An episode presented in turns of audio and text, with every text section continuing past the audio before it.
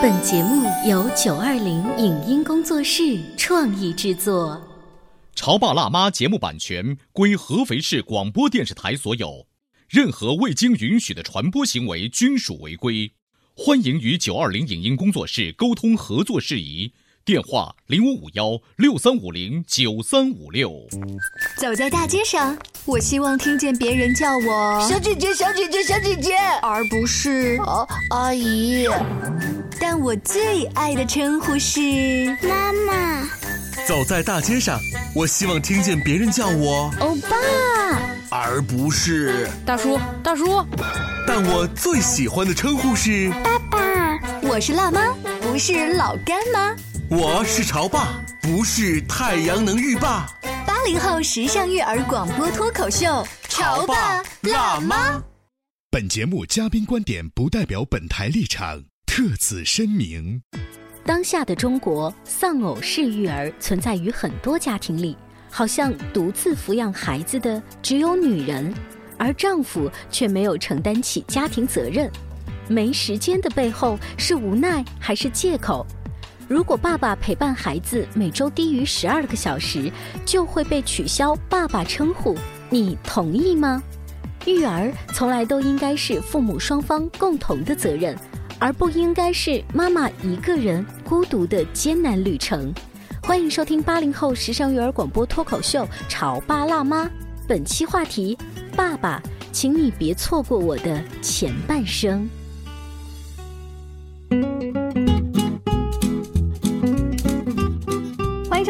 零后时尚育儿广播脱口秀《潮爸辣妈》，各位好，我是灵儿。大家好，我是小欧。各位好，我是大地。嗯，最新的一季《奇葩说》，大家都关注了吗？说实话，我没关注，我不喜欢看那个节目。为什么？因为吵得头头脑疼。不是不是不是，我觉得那是你们这个年龄段人看的，我这个年龄段人。哎，你说这个年龄段，你是哪个年龄段？我我我现在跟九零后接触的比较多，对不对？就心思已经往那边靠。但是你知道，像我们这样九零后的，是《奇葩说》的主体啊。真的吗？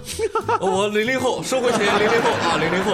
这一届《奇葩说》啊，我发现讨论了还蛮多跟两性相处，甚至是跟家庭有关的一些。对，没错，这期《奇葩说》其实是更多的往现实。题材上靠，说明什么？说明这些人也长大了，他们需要面临家庭的困扰，需要走进家庭生活的烦恼。而你啊，唯独一个是想要跃出，对，我想逃避这种事情啊！啊，鸵鸟式政策。哎，其实你知道吗？在前不久的一期《奇葩说》，有一个话题特别有意思，就是每周陪伴孩子少于十二小时的爸爸将会被取消父亲资格。就是这个事情到底合不合理？哇，一番争吵。我问一下，睡觉算吗？睡觉不算，所以就十二小时。如果去掉一天，让你让你 freestyle 玩一下的话呢，平均剩下六天的话，至少有两个小时要来陪孩子。你信不信啊？就是我们认识的那些爸爸，有几个会主动放弃爸爸的头衔？他不是放弃，而是这一个模拟的题目说奇葩星会取消这个资格，就相当于他们模拟的法律就不让这个孩子叫你爸爸了。对，就是不能低于这个数值。对，低于的话你就不是爸爸了。这个。有点可怕，我突然觉得。那如果你觉得可怕的话，其实就是相当于提醒了这些爸爸们要多陪孩子。对，大地的说这个可怕还有另外一层意思吧，就是在你的呃认知当中，其实有相当多数的爸爸根本就没有这么多时间陪孩子。几乎我觉得我认识的孩子爸里面。你要说一天每天满足两个小时陪他玩的时间啊，几乎是不可能的。哎，你会不会有一种想法，就是呃，我平时工作特别忙，然后跟老婆申请一下周末，然后我补足 一下补六个小时。说真的，你让我一次补六个小时啊，这感觉也很累。就像是我平时不干活，老板我天天不上班，你让我周末连上二连上四十八个小时，嗯，我觉得我也干不出这种事儿。所以呢，这期呃这个奇葩说的这个话题，其实突出了一个主线，就是当下我们应该要面对丧偶式育儿。儿，这个话题好可怕，怎么就不当爸就不当爸了？怎么还丧了？是怎么？这个 模拟，哎，模拟打一个引号哈，你知道吗？除了丧偶式婚姻，现在还有一些中国女人一辈子要经历的几种不幸当中的，当妈式择偶。保姆式妻子、守寡式婚姻，还有包括诈尸性育儿。而且我手上还有一个数据：保姆式妻子中招率达到百分之七十，守寡式婚姻达到百分之三十，而我们今天要讨论的丧偶式育儿达到了百分之九十。我来从字面理解一下啊，就是当爸的不带孩子，就这么简单。对，丧偶了，就是你永远是根本不在育儿圈范围之内的，有你没你无所谓。我觉得，我觉得爸爸挺重要的。我，哎呀，如果都有你这样的觉悟就好了。接下来呢，我们在节目当中啊，给大家听一段视频。嗯，这个呢叫做《我的爸爸是一个假人》，大家在听的时候可以模拟一个画面哈，就是爸爸他其实是一个呃橱窗里面的玩偶啊。那爸爸呢，所有的场景都不参与，嗯，但是永远都在是吧？但是就算参与的话，也是啊，那你做就好啦，啊，你做的很好呀，这样像木偶一样的回应。我们来听听这些对话场景在你们家里面是不是时有发生呢？孩子又醒了，你能去冲奶粉吗？嗯，你去喂吧，我明天还要上班呢。哎呀，算了，还是我来吧。晚哪儿呢？啊，晚晚上撸串去。哎呀，我不去了，老婆孩子都还在家呢。什么？你还带孩子？你带什么孩子？你会带吗？孩子让你媳妇带不完了吗？你学学怎么带孩子不行吗？我也不是一刚开始就会呀。你让我带也没有用啊，我一抱就哭，孩子不要我。你给他干啥呀？他一个男的会带孩子呀？真是，给我，不哭，不哭了。哎呦，宝宝可怜死了，就给你带了半天孩子，你就给孩子磕破了，真是什么都指望不上你。我又没有奶，我怎么带娃？啊你没奶。我妈也没奶呀，月嫂也没奶，怎么就带不了孩子？你怎么就带不了孩子了？行了，你也别那么大怨气了。我跟你说，带老公跟带孩子是一样的，你得连哄带骗的多夸着点儿，别老说他，要不然他怎么可能帮你带啊？哎呦，你老公还来送孩子上学呢，真是个好爸爸。我去接我女儿呀，就没在学校门口看到几个男的，都是妈妈，男主外女主内。你这个当儿媳妇的，怎么比我儿子下班还晚呢？等着我儿子奶孩子呀！爸爸，爸爸怎么还没回来呢？宝贝儿，别生气了，妈妈陪你过生日好不好呀？妈妈一会儿叫爸爸给你买小车车，好不好呀？他一个男的在外边应酬也不容易呀，那还不是为了你们娘俩？你体谅体谅啊！啊，上班太累了，让我躺会儿。老公，家里没酱油了，下去买一下呗。等会儿，吃快进来，一会儿我就过来。我锅里煮着东西呢，走不开，你下去买一下呗。来到王者荣耀。爸爸，你陪我玩一会儿。等会儿，等会儿，爸爸开黑呢，找你妈妈去啊。别玩游戏了，听见没有？一天天回来就往沙发一躺，什么都不管。妈妈，学校要开家长会了。哎你，这孩子学校又开家长会，我又不能老请假呀。你就开一次去吧，啊。水彩笔没锁啦！乖乖乖，别捣乱，找你妈去。又拿兔子了！哎，孩子他妈，快来给他弄一下。我不想上幼儿园。别闹了，你妈呢？快叫你妈来。妈妈，我睡不着。妈妈，妈妈在哪呀？爸爸妈妈在哪？不，等一下。这是恐怖片吧？这是。当然了，大家只是通过听里面所有的这个男性爸爸有惊无彩的答复的话，在视频当中就是穿了一个衬衣，或者是穿了一个球衣，但是没有脑袋的，就是一个假假假人的感觉，你知道吧？这是个透明人，对，透明人，充满了一丝灵异的气。哎，这个其实也算是一个公益宣传片哈。嗯。哎，你还记不记得，就是在十几年前，央视播过一个蛮著名的一个公益宣传片，就是一个女孩，一个小女孩手握着奖状。每每等爸爸回来，车灯一亮，发动机一响，他爸爸回，最后爸爸回来，其实孩子早就睡着。那是十几年前，我们就已经关注了所谓的爸爸的贴身陪伴这个话题，但是现在又升级版了，灵异版。这个是。等一下，我突然发现了，今天我是嘉宾还是主持人？呃，你今天以你的坐的位置来讲的话呢，你是正儿八经的主咖，因为你是爸爸嘛。我感觉我被针对了，但是我觉得你还好，因为从你每次在食堂主动为孩子们。为家里头去买一些对必要的饭菜，就能看得出来。对对对我们家孩子吃红烧肉啊，吃这个大鸡腿，哎 吃毛豆烧子鸡，吃那个剁椒鱼头，都我孩子吃的啊，挺好。每次带回家，我们家老婆就说了，又买那么多肉，又买那么多肉，孩子不能吃那么多肉，没给孩子吃，我吃肉多了，孩子不就啊？啊，奶水就会比较多对。哎，你知道吗，大弟？你刚刚说的这个话题，其实就有一个段网友在看了这个丧偶式育儿之后写了一段话，嗯他是这么说：他他有一次啊，我在家里头吃饭，爸爸呢给丫头夹了一筷子这个菜。我就忍不住说：“哎，你不知道我们的闺女从小就不爱吃这个菜吗？”，就在那一刻，他爸爸的脸上是挂不住的。哦，我其实这一个小片段也发现，这个爸爸其实也是某种丧了好多年了。对，丧了好多年了。我在家的时候特别害怕一件事儿，嗯尤其特别害怕别人问我一些事儿，比方说，我有很多的这个女性朋友，这个最近也是都生孩子了，嗯要不然就是快生孩子了，会经常说，哎，你们家用的尿不湿什么尿不湿啊？嗯，哦，就看起来好像很关心，但是具体的细节又不了解。不，他问我，啊然后呢，这个时候由于我不知道，我又不敢乱说，我只敢问我家媳妇儿。啊然后呢，我每次一问我们家媳妇就，你看吧，你什么都不知道，我们家孩子现在用 L 号的还是 M 号的呀？你知道吗？嗯，我们家是什么牌子你知道吗？好像是花王，花王什么型的你知道吗？嗯，精装型啊，进口的啊。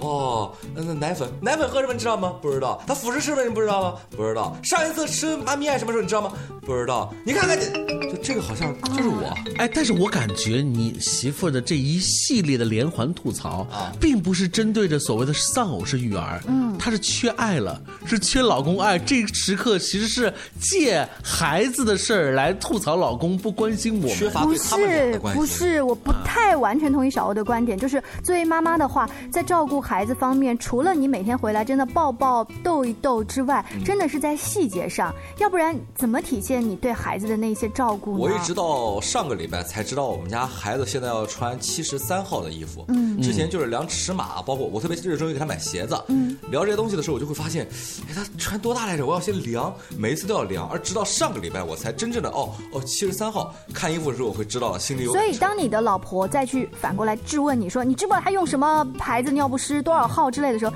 你会有一点哦内疚，然后发现那我得明天来观察一下这些细节吗？对，会有，然后第二天就忘了。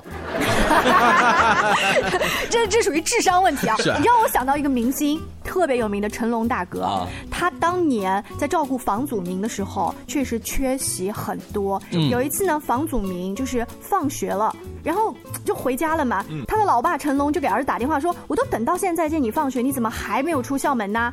老爸，我已经上中学了，你还在我小学的门口等。真的吗？真的，这是成龙自己接受采访讲的事情啊。所以听说过啊。所以成龙因为工作的原因，也不得不缺席孩子很多年。所以男人其实会给出相当多的理由，说不是我愿意这么做，而是不得已。我们稍微休息一会儿，广告之后继续来聊。他觉得我有什么累的呢？不就是在家带个孩子吗？我想想，真不如出去上班。哎，下班也不太想回家呀，回家没什么话说嘛。我生气是因为他对我关心太少了，可是我也不知道怎么明说呀。哎陪你一起吐槽养育熊孩子的苦，陪你一起追忆曾经自己的小世界。八零后时尚育儿广播脱口秀，潮爸辣妈。潮爸辣妈播出时间：FM 九八点八，合肥故事广播，周一至周五每天十四点首播，二十一点重播。网络收听，请下载荔枝 FM、蜻蜓 FM、阿基米德、喜马拉雅、中国广播以及苹果 Podcasts，搜索“潮爸辣妈”订阅收听。微信公众号请搜索“潮爸辣妈俱乐部”，参与节目互动哦。你在收听的是《乔爸拉妈》，小欧零二，叫你变成更好的爸爸妈妈。本节目嘉宾观点不代表本台立场，特此声明。当下的中国，丧偶式育儿存在于很多家庭里，好像独自抚养孩子的只有女人，而丈夫却没有承担起家庭责任。没时间的背后是无奈还是借口？如果爸爸陪伴孩子每周低于十二个小时，就会被取消爸爸称呼，你同意吗？育儿从来都应该是父母双方共同的责任，而不应该是妈妈一个人孤独的艰难旅程。欢迎收听八零后时尚育儿广播脱口秀《潮爸辣妈》，本期话题：爸爸，请你别错过我的前半生。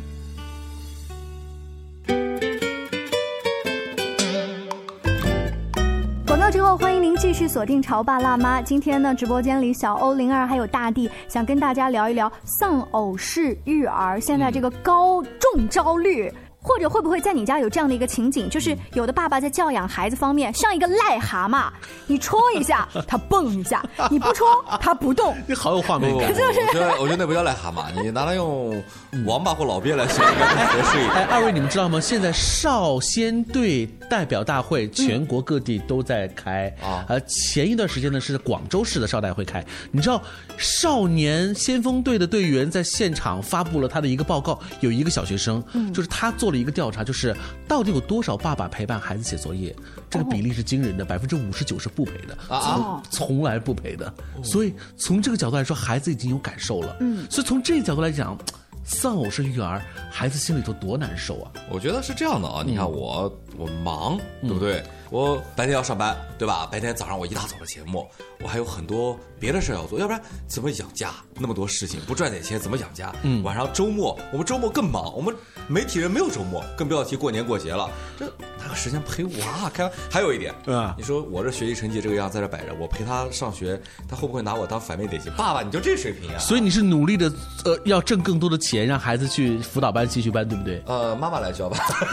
借口找的杠杠的呀！我跟你说，你要是在那个奇葩说的现场，你被傅首尔怼的，就是钻到桌子底下去了。我们来听听，我们来听一听，在这个奇葩说当中，傅首尔当时所支持的就是奇葩星宣布不陪伴孩子一个星期达到十二个小时，就取消爸爸的这么一个资格。我跟你们说，这个规定妙在哪里？我觉得它妙在提出了一个均衡陪伴的概念。什么是均衡陪伴？首先是时间上，大家注意这个关键词，每周，这就是。规定的人性化之处，为什么不是每天？因为考虑到你们男人日理万机，娱乐生活非常的丰富，给你们留一点弹性。为什么不是每个月？为了防止你们把陪孩子当成寒假作业啊！快开学了，挑灯夜战，撑开孩子的眼皮说：“来，爸爸这个月还剩二十四个小时，别睡了，起来努力。我知道你很拼，但是孩子累。每周就特别科学。”是不是每周就特别科学？工作日不行，有周六；周六不行，还有周日。周日你还忙，全球你最忙。我就好奇，当初你是怎么争分夺秒把他生出来的呢？哎，你都没时间陪孩子，还有时间陪老婆吗？你那么忙，结婚生子干嘛？搞行为艺术吗？第二点，均衡陪伴，爸妈都得陪。有些爸爸真的是素质很差，不陪孩子就算了，最可恨的是他不陪你，含辛茹苦，他经常跳出来打劫。你问很多孩子喜欢爸还是喜欢妈，他们的答案经常是爸，爸爸是完美的，为什么呢？因为距离产生美。都是我的肺腑之言。我的儿子写作文说，我的妈妈很烦，戴个眼镜，整天忙，不知道忙啥，还喜欢逼我学习。我的爸爸就特别好。工作努力不回家，从来都不骂我，他都不回家，他怎么骂你？我觉得无良父亲不劳而获，侵占妈妈的劳动果实。我早就希望有关部门能够管管，这个规定就很不错呀，是不是？每周十二个小时，孩子喜欢你，我为你鼓掌，大家分享爱；孩子讨厌你，也让他知道大人都是一样的，恨要共同分担。心理平衡了，家庭和谐了，是不是？小朋友得到了陪伴，中年妇女的心理恢复了健康，消失的爸爸回家了，抱怨的妈妈快乐了，你为什么不支持呢？第三，我觉得啊，每周十二小时不仅是当爸的底线，也是做丈夫的底线。算下来，每天一个多小时，你的亲子时间都不够一部动画片的时长，你的夫妻关系又能好到哪里去呢？啊，大家都说不要把孩子当成婚姻的纽带呀，但是事实上就是啊，我整天都见不到你人，孩子不是纽带，什么是纽带？WiFi 吗？啊，一个男人都做不了好爸爸，他怎么可能成为一个好丈夫？根据姐的经验啊，已婚女人的爱是什么？就是男人的时间。剥夺你爸爸的称号怎么了？没有取消你做人的称号就不错了。还在这里讨价还价。听听完了，但我想说一句话啊，我觉得我在现场不会被他怼，为什么？呃，我不是找理由啊，我是说真的。你看，首先第一点，父爱是不可或缺的。嗯，但是我们那么多人长到大了，我们会回忆小时候，我们会觉得呃有父爱的存在。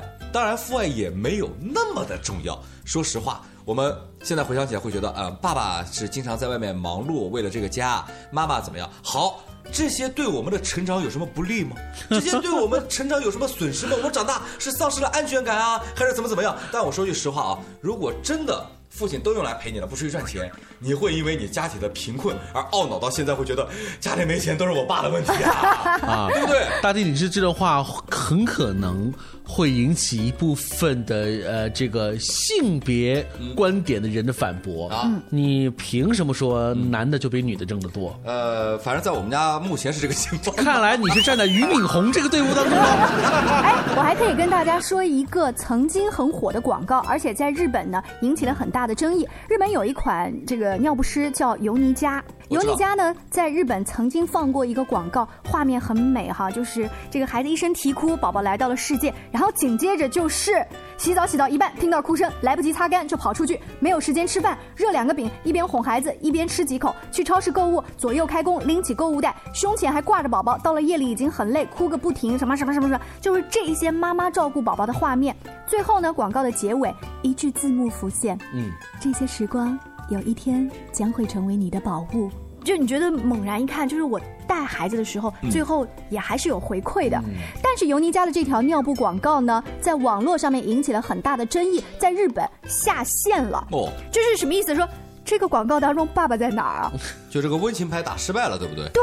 后来呢，我们就把画面重新分析了一下，爸爸出现了，在其中有一个镜头，就是宝宝生病了要去医院陪，爸爸的演技特别好，出现了背影四秒钟。就开车司机。就是类似在日本或者在中国都会出现这样的情况，是大家已经开始很注意了，就是在一些包括宣传当中不能够缺少爸爸的这个身影。就是因为它太细节化的，如实了反映的真实的情况，反而让我们扎心哎。不知道你们有没有看过那个视频啊？前段时间我看了一个还比较有意思的一个小视频，视频的名字叫做《小新的妈妈美雅的早晨》。嗯，那个视频大概也只有两分钟左右。视频我来跟你说一下大概什么细节啊？嗯，美雅闹钟响了，起床先摁掉，然后闹钟又响了，把闹钟给砸了，然后开始起来踢了他那个睡在地下的演员广志一脚，把他踢醒了，然后开始叠被子，然后开始拉窗帘，然后开始洗碗，然后开始蒸东西，然后。然后呢，也他爸爸醒了，然后抓着小新去洗，小新又把那个刷牙的口水又咽了下去，然后给他漱口，好不容易运出去了，校车又开走了，他妈妈又骑着车带他到送到幼儿园，每天的工作很辛苦，终于回到家了，叮，中午的时间开始做午饭了。看完以后，我们觉得蜡笔小新是一个我们特别萌的、特别可爱的一个形象，突然就发现在这个里面找到了美雅那么操劳、那么辛苦的一个妈妈的形象。当时我们第一次看这视频的时候呢，我家媳妇还没生，嗯，就大着肚子就说：“哎呀。”这个狗子呀，那时候还没给他起名字。哎呀，狗子呀，你看看妈妈以后就那么辛苦。说真的，比那个更辛苦，有过之而无不为。我们也懂，但是你换一句话说，我们之前请嘉宾也说过这类似的事情。有些事儿你让妈妈放手，让爸爸去做，妈妈放心吗？嗯。放不放心？我们放心啊！别扎心 哎，你知道吗？你这样不行，你你应该，我们为了节目效果，你应该按台词说啊。我们再来一遍，你放心吗？我特别放心。你知道吗？村上春树，有名的作家，对，他一度当过主夫。在他当主妇这一段时间呢，那个时候他刚结婚不久，还没有成名，也没有工作，没有钱，就靠老婆养活嘛。在家里面就做了一段时间的家务，结果呢，村上春树发现，只要做了主妇的事情，就会体会到主妇特有的微妙心理。他说，做了晚饭，结果妻子今天不回家吃，我就会很窝火。如果烤了鱼，就会把外形比较好看的部分留给妻子。有一点破损的部分则自己吃掉。嗯，然后村上春树就感慨到说，世界上所有的那些主妇的特性，并非天然跟女性相关。是，如果男人来当主夫的角色，也在家，就是做家务是带孩子，就是你会发现你所有的要求跟你的情绪其实是没有二样的。节目当中，我们还曾经请过一位爸爸，他因为是在军队要转业，中间呢有差不多半年的时间赋闲在家。这个赋闲的时候，他就说：“那我就承担了买菜啊、做饭啊、收纳这些东西，主内。”他发现这半年或者一年的主夫时间，就像村上春树说的，你会越来越。懂得跟老婆反而是怎么交流，就是倡导男人都应该有这样子的半年假期。所以啊，这个性别和角色真的没有特别必要的关联。呃，我需要强调一点啊，就是我呃是很心疼老婆的，我也很赞同，就是这个关于在家庭当中呢，确实应该多陪一陪。但是呢，我也是站在一个非常客观的一个角度，嗯，就举个例子，我们现在生活压力那么大，前两天呢，酒吧在路上，我们早上的节目也说了一件事儿，就是说这个不吃早饭，你患什么病的风险很高，晚上熬夜患什么病的风险很高。